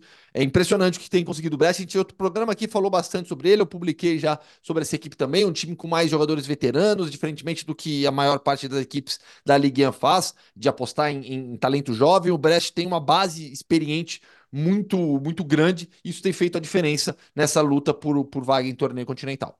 Ô, Léo, roda a Oi. vinheta aí, porque hoje eh, a pauta é, é, tem bastante coisa no mundo Hoffman. Tá extensa? Então tá bom, vai, vamos lá, porque hoje tem duas partes, né? Tem uma viagem ali ao, ao Danúbio e tem uma viagem por todo o continente. Então, sem perder muito tempo, até porque tem entrevista também, né? Então hoje, Ah, tem, entre- é, ah, hoje- tem entrevista. hoje é é largo verdade, o é. negócio. Então vamos lá, É. hora de Mundo Hoffman! É, tem Hoje- duas hoje vinhetas hoje. hoje vai longe, Começamos- hein? Hoje vai longe. Começamos com a Áustria. Começamos com a Áustria, Alex, porque tivemos nesse final de semana é, o grande clássico do futebol austríaco, Rapid e Áustria-Viena. É, o Red Bull Salzburg domina completamente o campeonato, é, é o atual Deca campeão, é, e, e aí o pessoal acaba até não, não entendendo o, o tamanho que possuem Rapid Viena e Áustria Viena. Nesse final de semana, como eu disse, foi 3 a 0 o jogo na casa do Rapid Viena, só que as duas equipes estão muito mal. O Salzburg lidera com 44 pontos, fez 7 a 0 no Áustria Lustenau, com dois gols do Fernando, inclusive, centroavante. É, nesse final de semana, o Sturm Graz está brigando pelo título com 42. O Rapid Viena, com a vitória sobre o Áustria, foi a 31 pontos, é o sexto colocado. O Áustria Viena é o oitavo, vigésimo, é, oitavo colocado, 27 pontos. É, tem uma disputa entre os dois ali bem importante, porque o Campeonato Austríaco são 12 times da primeira divisão, os seis primeiros vão para a fase final, teoricamente, para brigar pelo título. O não vai brigar pelo título, mas se colocaria nesse grupo. E os outros seis formam o grupo da luta contra o rebaixamento. O Áustria Viena ficaria nesse também. A diferença é grande, também não acho que o Áustria Viena vai cair, mas tem uma questão de orgulho também, né? O Rapid entrando na parte de cima, o Áustria entrando na parte de baixo. Quando foi a última vez que essas equipes foram campeãs austríacas? O Áustria Viena foi o último campeão austríaco antes do Red Bull Salzburg. Isso aconteceu na temporada 2012-2013. E o Rapid Viena, desculpa, é o, é, o não, não, desculpa, o, o Áustria Viena, eu falei Rapid, não falei? Não, não, você falei falou Rapid. certo. Ah, então, então eu falei certo. O Áustria Viena foi o último campeão antes do Red Bull Salzburg, 2012, 2013. E aí sim, o Rapid Viena, a última vez que foi campeão, 2007, 2008. Há muito tempo essas equipes não conseguem competir efetivamente com o Red Bull Salzburg, ter mandado é, no futebol austríaco de maneira incrível. Agora o, o Liga Europa e Conference, os jogos das oitavas e final, uh, o sorteio foi na sexta-feira passada, Léo.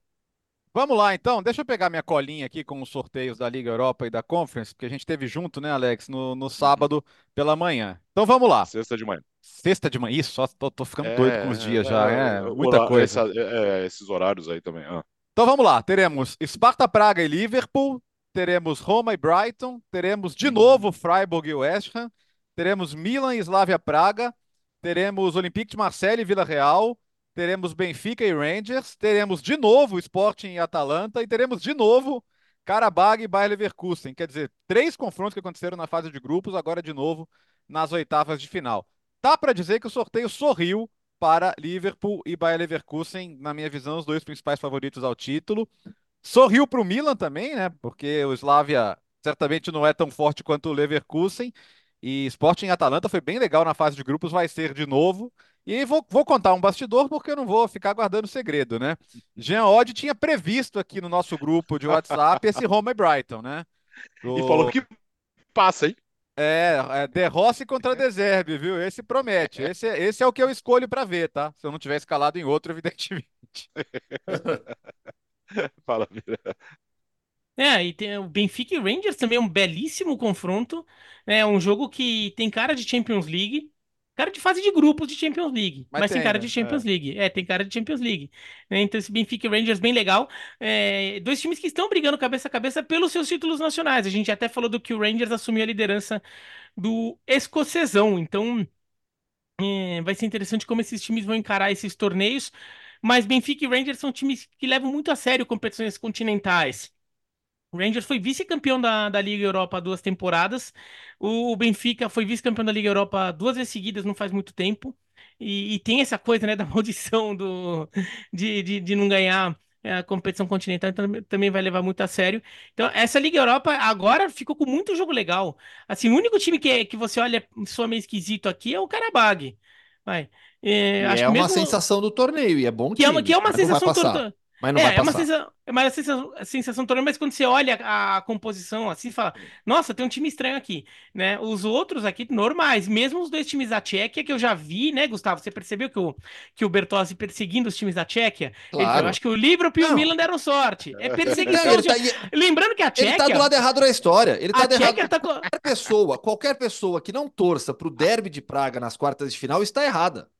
E, e- e- e- Gustavo, lembrando que a Tchequia tá colada. Sabe aquele. A gente tá falando daqueles rankings da, das ligas nacionais na temporada europeia, porque vai ter a, a quinta vaga, a Espanha não briga mais pela quinta vaga, a Itália tá levando, a Alemanha tá brigando com a Inglaterra. A Tchequia tá colada na Espanha nessa história toda, né? Ah, e, e Ah, mais, é. e mais importante, o Biratã, no ranking de cinco anos, tá, tá para passar a Escócia, que é para ganhar uma vaga direta para Champions em, em 25, 26, né? É, Ou seja, a cerveja é muito melhor que o uísque. e tá com, e tá com três, tá, tá com três times. E, e nesse aspecto, a, a Escócia fica aliviada, porque agora falando sério, não, eu já tava falando sério antes. É, foi, foi bom para a Escócia os tchecos pegarem esses dois jogos mais difíceis, embora na Conference o Vitória Pilsen pegue o Servette da Suíça, que é um jogo passável, bem passável. E aí, se o, se o Rangers não passar do Benfica, a coisa complica um pouquinho mais. Mas é, é a vantagem de começar com menos times, né? Porque cada ponto soma um pouquinho mais. Mas Gustavo, eu não entendi. Gustavo acha que o Slavia e o Sparta vão passar do Milan e do Liverpool, é isso? Não, é, o que eu, o que eu disse é: qualquer pessoa que não esteja torcendo para Slavia e Sparta avançarem e se enfrentarem nas quartas de final está do lado errado da história. porque seria algo maravilhoso o derby de Praga nas quartas de final da Europa League. Eu, Mas quero, eu quero a final Liverpool e Milan em Dublin, velho. não, É. não quero nada. Eu quero, eu quero, eu quero o derby de Praga nas quartas de final. Mas assim, é, tecnicamente, você tem três jogos aqui envolvendo times das cinco grandes ligas: Roma e Brighton, Freiburg e West Ham, e Olympique de Marseille e Vila Real. E esse Olympique de Marseille e Vila Real, eu acho que ele tem a grande história das quartas de final, pelo retorno do Marcelino Garcia Toral à Marsella. A gente vai ter o Marcelino que saiu de lá no início da temporada, a diretoria montou um belo time, as coisas deram muito errado com o Marcelino Garcia Toral, ele saiu, reassumiu o Vila Real e vai voltar a Marsella. E a cidade, Marsella não é tão distante assim de Vila Real. Então, a gente pode imaginar uma invasão da torcida do, do Olympique em Vila Real. E a torcida do Olympique causa confusão, hein? Então dá pra gente imaginar um, cenário aqui e a história do mais Marcelino, tenso. a história do Marcelino, né, Gustavo? Então, é o que eu acabei de falar. É, Que é, que é, que é a, pra mim é a grande história. Pra mim, o retorno do Marcelino é a grande história do, dessa, dessas, dessas, dessas oitavas de final da Europa League, o retorno dele à Marsella. Um destaque rápido para a MLS que começou, Gustavo. Não, a Não, Conference, a. Conference. Tá a, a maluco? Conference, é a Pelo Conference, amor de ah, Ah. a Conference. É, a Pô, Conference, tá desculpa, completamente desculpa. maluco. É, é o tempo, é o tempo. Deixa Agora a Conference, é, é da, da lista primeiro. Vamos lá, é, já falei do primeiro, né? Servete e Vitória Pilsen. Depois temos o Molde da Noruega contra o Clube Bruges. Dinamo Zagreb e PAOK. Esse eu elegi como o confronto Hoffman dessa fase. É, Maccabi Haifa e Fiorentina. Ajax e Aston Villa, que é um confronto de dois Hum. campeões europeus. Fantástico. União San Giloase e Fenerbahçe. Sturm Graz e Lille. E, por fim, Olympiacos e Maccabi Tel Aviv. Lembrando que os times de Israel não jogam no país por questões de segurança. E o Aston Villa decide em casa contra o Ajax. Tecnicamente é o jogo que chama mais atenção, apesar da temporada ruim do Ajax na Eredivisie. É, é, o Sturm Graz, a gente citou agora há pouco, brigando pelo título da Áustria, mas tem uma parada complicadíssima com o Lille. O Dinamo Zagreb e o PAOK, que o Bertozzi já lembrou, é, eu citei, eu falei agora há pouco de Marsella e Vila Real. Zagreb de Tessalônica são duas cidades que estão distantes é, mil quilômetros. É uma viagem que você faz de carro, tranquilo. Então, dá para imaginar aqui também porque são duas torcidas fanáticas. A torcida do Dinamo viajando para Tessalônica e os torcedores do PAOK viajando para Zagreb. Essa é, é, um outro confronto que vai gerar muita tensão por parte da UEFA, com medo até de, de, de confrontos entre as torcidas. O Vitória Pilsen é, sem dúvida alguma, o grande favorito contra o Servette. O Bruges é o favorito no jogo contra o Molde. As equipes israelenses não são favoritas dos seus confrontos, Fiorentina e Olympiacos, que são dois times que podem ir longe. Olympiacos com uma temporada bastante irregular na Grécia, na temporada passada, todo mundo se lembra, tinha montado aquele time de jogadores veteranos, estrelas, Marcelo, Ramos Rodrigues, deu muito ruim. Nessa temporada tá ficando para trás na briga pelo título, que tem o Pauk, muito bem, Pauk do Marcos Antônio, que a gente entrevistou faz pouco tempo também aqui no, no podcast Futebol no Mundo. E esse União San Giloase e Fenerbahçe, aí eu acho que é um jogo mais equilibrado. Né? O Fenerbahçe é, é, é, um time que tem alguns jogadores tecnicamente mais conhecidos, mas o União San Giloase é um time bastante competitivo, já há dois, três anos pelo menos. Agora esse sim, esse jogo Ah, também pode ter uma invasão de torcida também, Gustavo. Os turcos da Alemanha né? indo até e os turcos da Alemanha É. indo até a Bélgica, porque na Turquia Fácil, é, é longe, mas o que tem de torcedor do Fenerbahçe morando na Alemanha, aqui dá também dá para ter uma invasãozinha. E agora um destaque para a MLS que começou, Gustavo.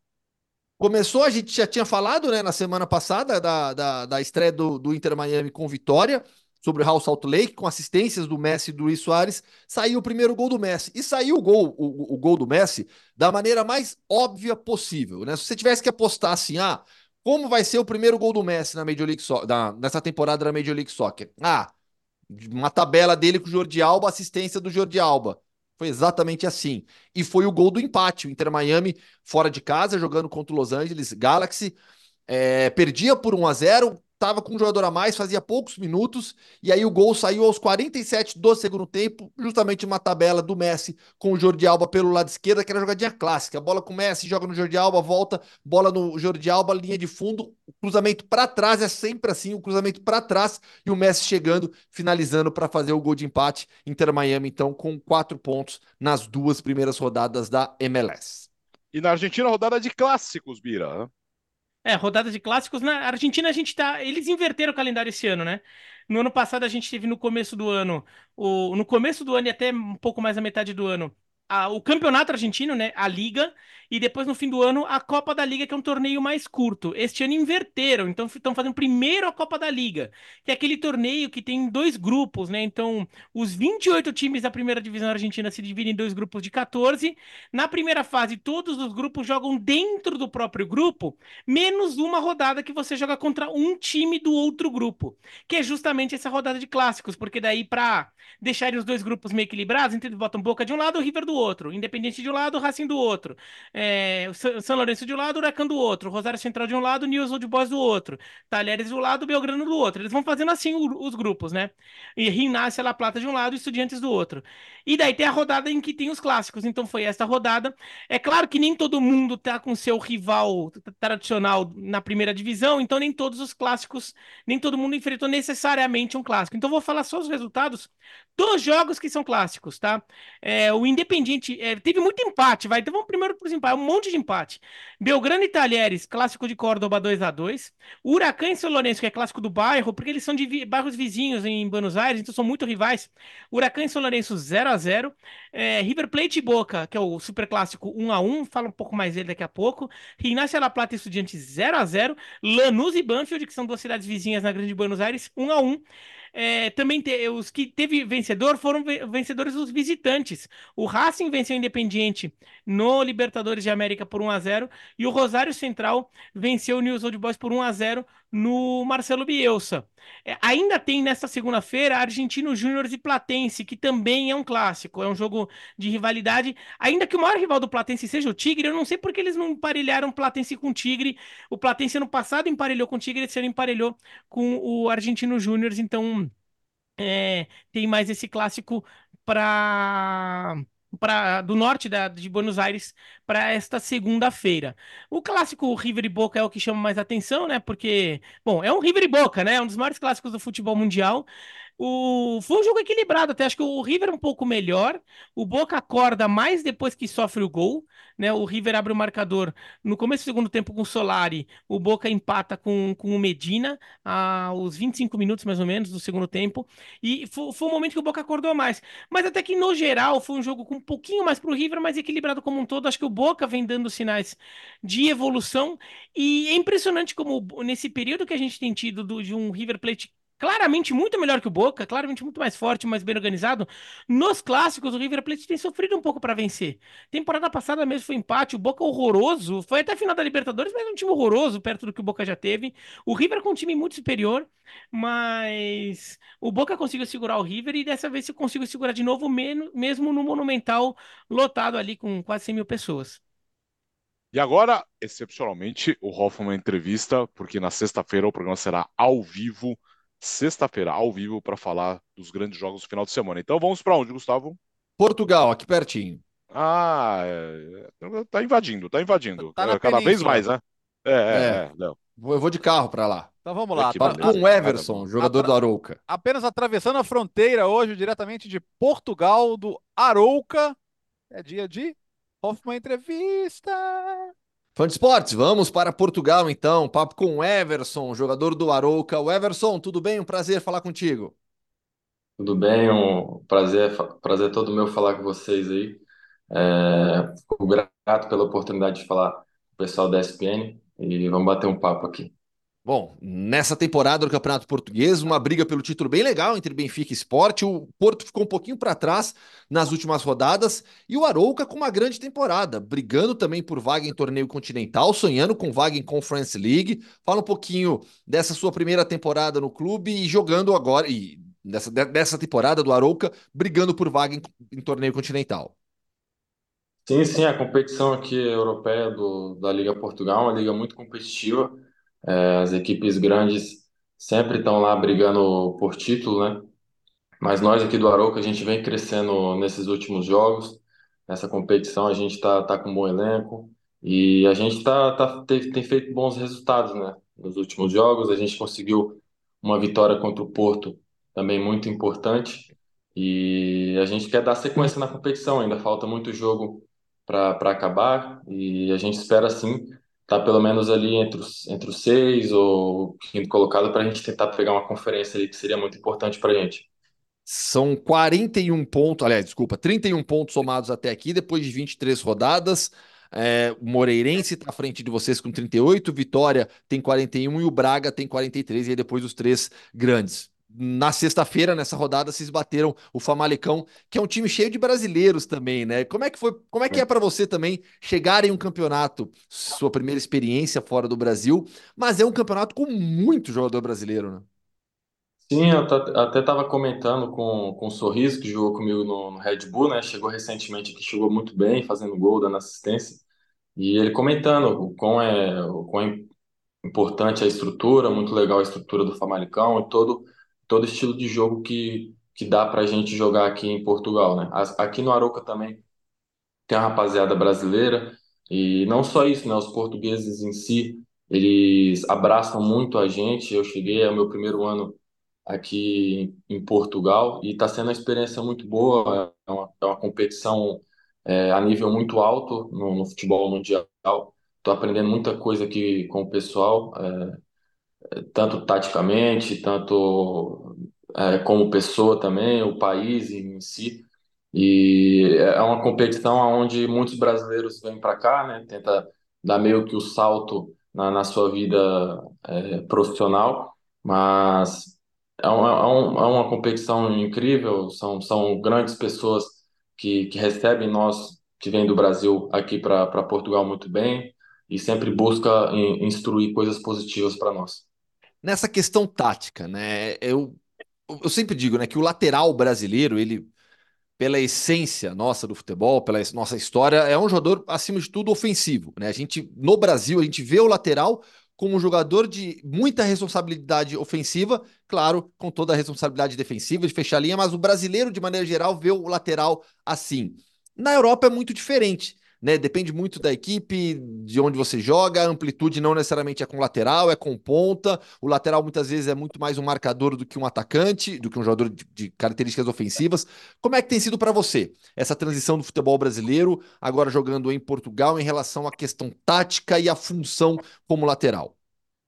Cara, é, você falou especificamente o que eu ia responder para você, né? Realmente é é um outro estilo de, de futebol, sabe? Aqui, literalmente, é muito mais agressivo, exige muito mais é, a parte defensiva, a parte tática do, do lateral. E depende muito também da, da equipe que você tá. Tem, aqui tem, tem muito essa de jogar com três centrais, às vezes liberar o lateral pelo lado esquerdo ou liberar o lateral pelo lado direito. Mas assim que eu cheguei aqui na Liga de Portugal, tive um pouco é, decadência, assim, eu sofri um pouco nessa questão defensiva, porque eu vim de um time que era muito ofensivo, do Red Bull Bragantino, do, do São Paulo Futebol Clube, e acabei levando alguns meses para me adaptar, tive até algumas lesões musculares pela intensidade que é o estilo de marcação aqui, sabe? Que é o tempo todo é, o pessoal brigando, o tempo todo um futebol agressivo, tanto que é, se você ver os resultados aí do, do Palmeiras, do, do próprio Corinthians que chegou a, naquela época o Vitor Pereira, é, são, são o estilo de, de, de jogo que, que eles propõem para a gente, que, é essas, que esses pontos positivos que eu estou buscando aqui na Liga Portugal. Assim. E a chegada para você fora de campo? Foi tranquila na adaptação, a vida? Claro que a língua ajuda demais, mas fora de campo, sua adaptação foi tranquila? Fora de campo foi tranquila. Aqui em Arouca é uma cidade é, bem pequena, pequena né? né? É, é, bem pequenininha, né? Pouco mais de 20 mil habitantes, pô. Exato. E é mais familiar, eu tenho uma esposa, minha, minha filha, então foi, foi muito tranquilo, assim, o pessoal do, do Arouca aqui dá todo o suporte para a gente é, procurar casa, algo do tipo. É, é um pouco diferente o tempo, né, o clima, porque aqui é mais frio, aquela, aquele clima mais de Norte, né? inverno. Sim. É, mas foi, foi muito bom, foi muito bom. Me adaptei muito, muito rápido, assim, fora de campo. E também é um país incrível, né, um país de, de uma estrutura muito boa. Falar um pouquinho da sua trajetória, eh, o Everson. Você é de Brasília e saiu muito cedo de casa para seguir o sonho de ser jogador de futebol para ir para o São Paulo. Você sai de Brasília, deixa a casa da sua família para ir jogar no São Paulo na base e se mudar para Cotia. Como é que foi essa mudança? Como que aconteceu? Quem te descobriu? E como foi para você sair de casa e perseguir o seu sonho de virar jogador? Tudo aconteceu ali com os 13 anos de idade, né? É, sempre jogava lá no, no- nas escolinhas de, de Brasília. Comecei no Naturezinha, que era uma escolinha próxima ali de onde, de onde eu morava. Depois tive uma bolsa, tive a oportunidade de ganhar uma bolsa na escolinha que se chama Brasília Futebol Academia, do Écio Antunes, que o Hendrick foi revelado de lá. O, o Reinier também, que é do Real Madrid, tá no time, acho que da Itália, Frosinone, sim. Frosinone. E dali eu consegui a oportunidade de fazer um teste no São Paulo. É, graças a Deus fui feliz lá naquele dia, acabei passando entre mil, mil jogadores. Passei, entre esses jogadores estava, graças a Deus, eu, o Elinho, que hoje está no Red Bull Bragantino, o Anthony, Rodrigo Nestor, que tem brilhado no São Paulo, entre outros jogadores também o Brenner, que hoje está na, na Udinese. E, e dali para frente foi uma mudança radical na minha vida, né? Onde eu deixei o pessoal em Brasília, deixei a, deixei a minha família e fui buscar o meu sonho. Graças a Deus tive essa oportunidade de ir para uma base muito boa, aonde me deu uma estrutura onde eu literalmente recebi muito suporte, tanto psicológico, tanto alimentar, nutricional, em todas as áreas, e sou muito grato a essa oportunidade que eu tive na minha vida. E como que foi essa peneira? Você fez, você veio, você foi para São Paulo fazer a peneira? Fala, fala mais sobre a peneira mesmo, porque a gente sabe que é, assim, é uma pressão gigantesca sobre os garotos e é muito difícil você se conseguir, conseguir se destacar em uma peneira, né? Sim.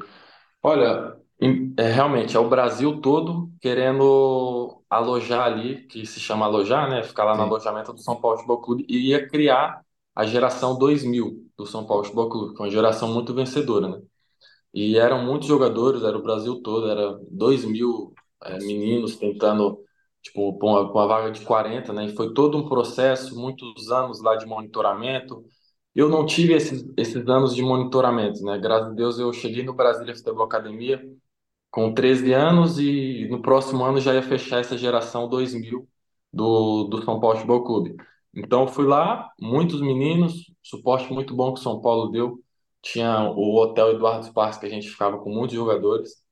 E foi uma semana de teste e a gente foi é, batalhando, é aquilo, cada um tentando seu espaço e no final deu, deu tudo certo, né?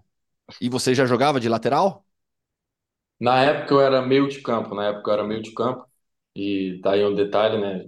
Fazia bastante gol e, e era aquilo, era, era ofensivo. Camisa Tanto que eu 10? fui.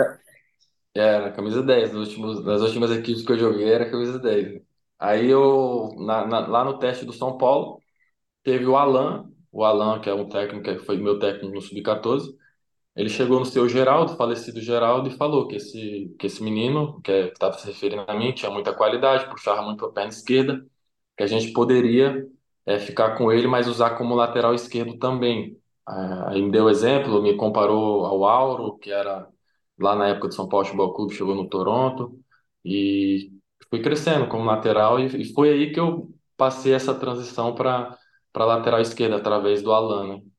E como é que foi a decisão de sair do São Paulo? Você vai primeiro por empréstimo para o Red Bull Bragantino e depois em definitivo. Como é que foi a decisão de sair do São Paulo que te formou e seguir a carreira, iniciar a carreira profissional no, no, no Red Bull? Então, não foi uma decisão fácil, né? É porque o São Paulo, aquilo, a gente cria um, um vínculo muito, muito forte com o São Paulo. Até hoje eu tenho um vínculo com ele, saí muito bem de lá, sabe? É, tem pessoas, até o Marcos Visoli, que é auxiliar técnico de lá, trabalha lá no dentro profissional. A gente mantém contato até hoje, conversando com o pessoal. E o Red Bull Bragantino estava com aquela formação de jogadores jovens, e, inclusive estava no começo ainda. A Red Bull tinha, compra, tinha acabado de comprar o Bragantino, que subia da, da segunda divisão.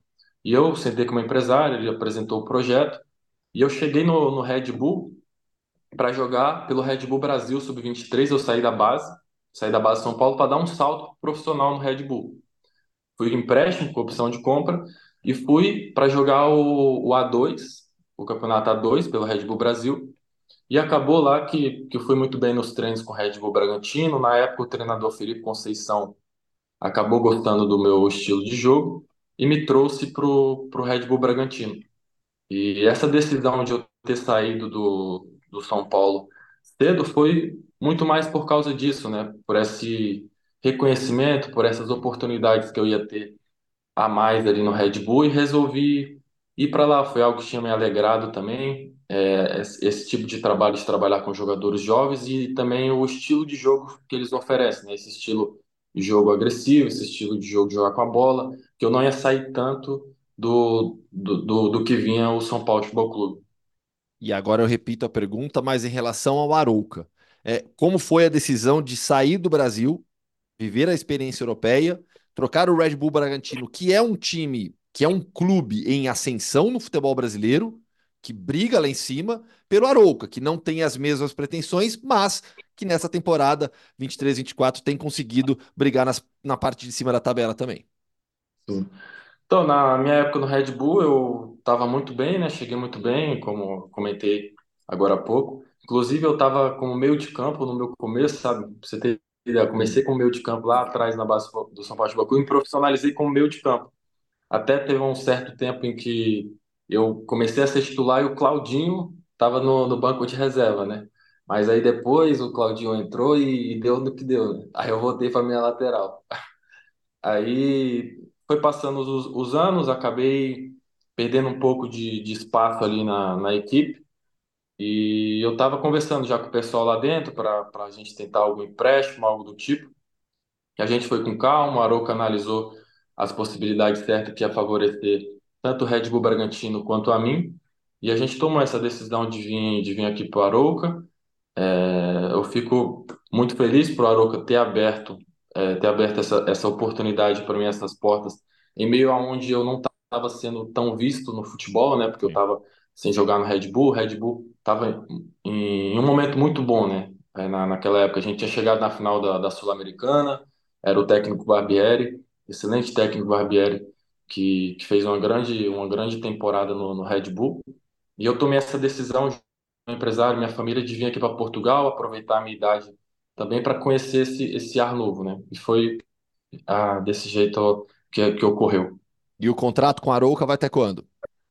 Meu contrato vai até o, a próxima época, até o fim de 2025. Tá, até 24, 25. Bom, e a ideia, eu imagino, seja dar sequência na carreira jogando na Europa e dar o salto que você citou agora há pouco, né? De um clube médio, pequeno de Portugal para uma grande equipe, eventualmente até mesmo de Portugal ou de outro país da Europa. Sim, sim, exatamente. Aqui, aqui na Europa tem esse, esse, essa visibilidade, né? Acredito que é muito próximo aqui, Itália, Espanha, entre outros continentes aqui.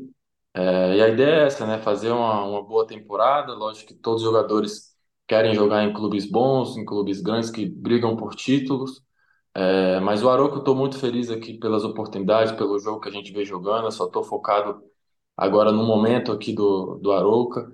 É, a gente tem um próximo jogo contra o Chaves. E importante a gente fazer uma boa temporada e terminar ali no, numa posição agradável e as coisas automaticamente, quando o coletivo funciona, o individual automaticamente vem, vem ao nosso favor também.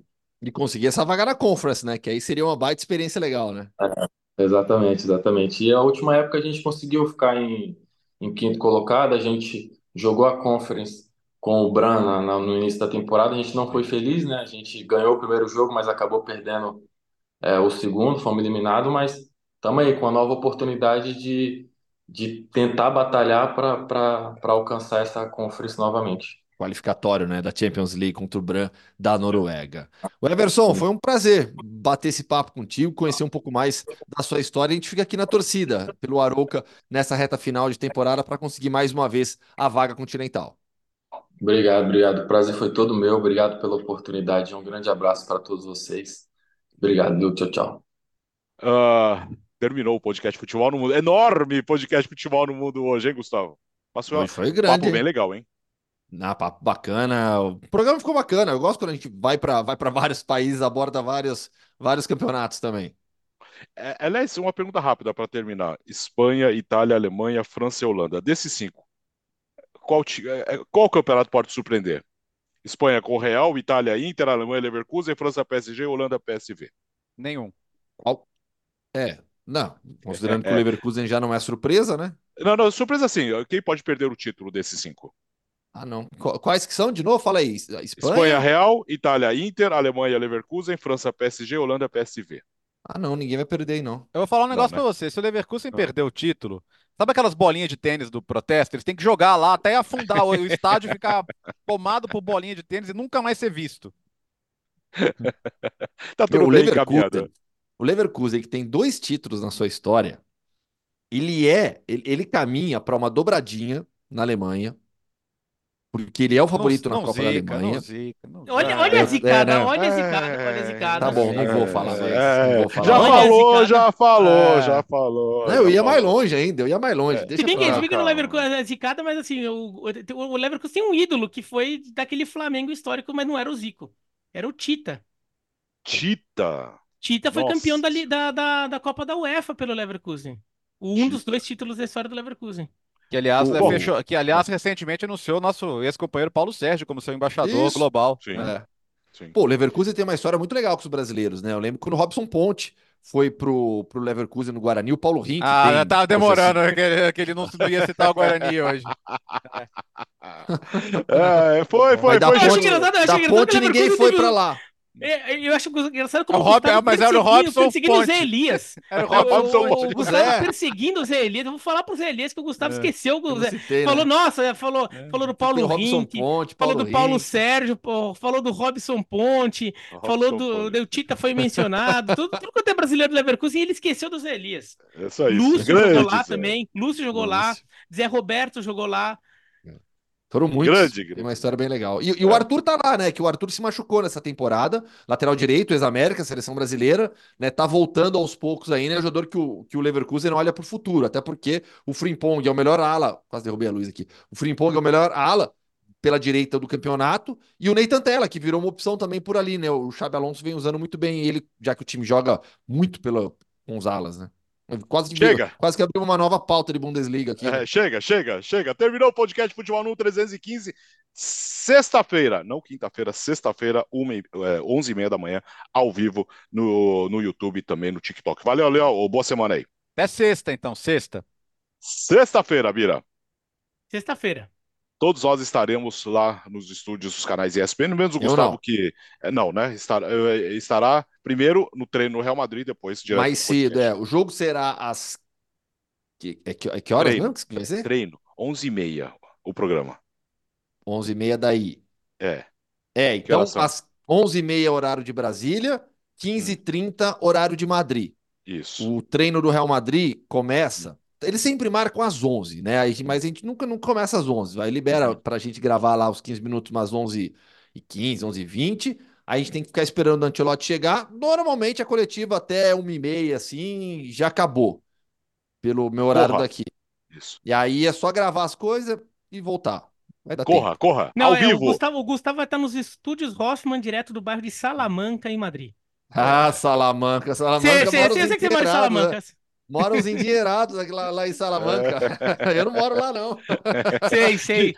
Pra Direto quem, é, Porã. quem é, quem é de Madrid, eu moro Aremas de la M30, tá? Ayá- Rafa. Ayá de la M30, Ayá de la M30. É, direto do Porão Hoffman, estaremos aqui na sexta-feira. Tchau, boa semana! O podcast Futebol no Mundo é oferecido por Novibet, Ford e Claro.